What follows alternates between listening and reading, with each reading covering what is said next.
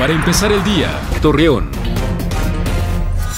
Muy buenos días, viernes 30 de agosto le presentamos la información para empezar el día.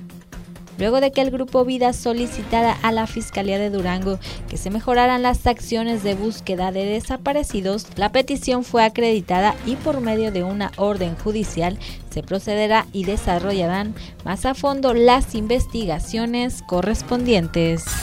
Como parte de las mejoras que el alcalde de Torreón, Jorge Cermeño Infante, está realizando en la ciudad, dio a conocer que en el 2020 se construirá una nueva deportiva, la cual estará ubicada en la partida.